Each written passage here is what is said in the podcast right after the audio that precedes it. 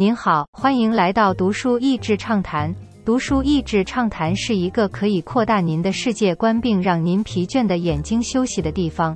短短三到五分钟的时间，无论是在家中或在去某个地方的途中，还是在咖啡厅放松身心都适合。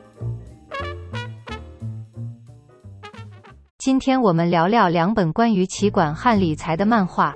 这两本书本来是买给小朋友读的，结果翻着翻着反而自己开始读了起来。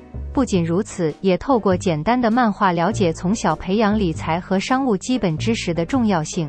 这两本书的英文书名其实是《Business for Beginners》和《Money for Beginners》，书名中并没有指明一定是给小朋友，所以翻译成“十岁开始学企管”和“十岁开始学理财”。应该是太了解大部分亚洲家长的心吧。漫画的形式无形中让小孩觉得学习理财和商业管理是很自然而且有趣的，不是一件专属于大人的事情。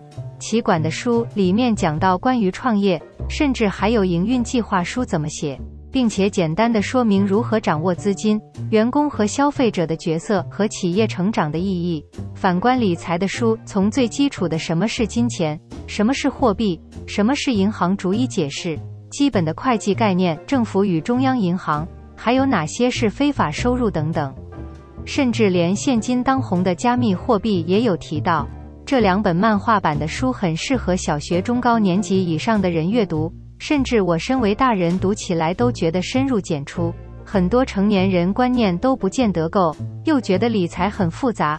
我觉得一部分可能是在学生时代被艰深的课本树立了困难和复杂的印象。其实基本观念正确就是有一个好的开始。这本也很适合大人小孩一起读，一起讨论。今天的内容就到此为止了，十分感谢大家收听读书益智畅谈节目。如果对我们的内容感兴趣，欢迎浏览我们的网站 n 点 net 和关注我们的粉丝团读书益智，也可以分享给您的亲朋好友。欢迎继续关注我们下一期节目，下次见。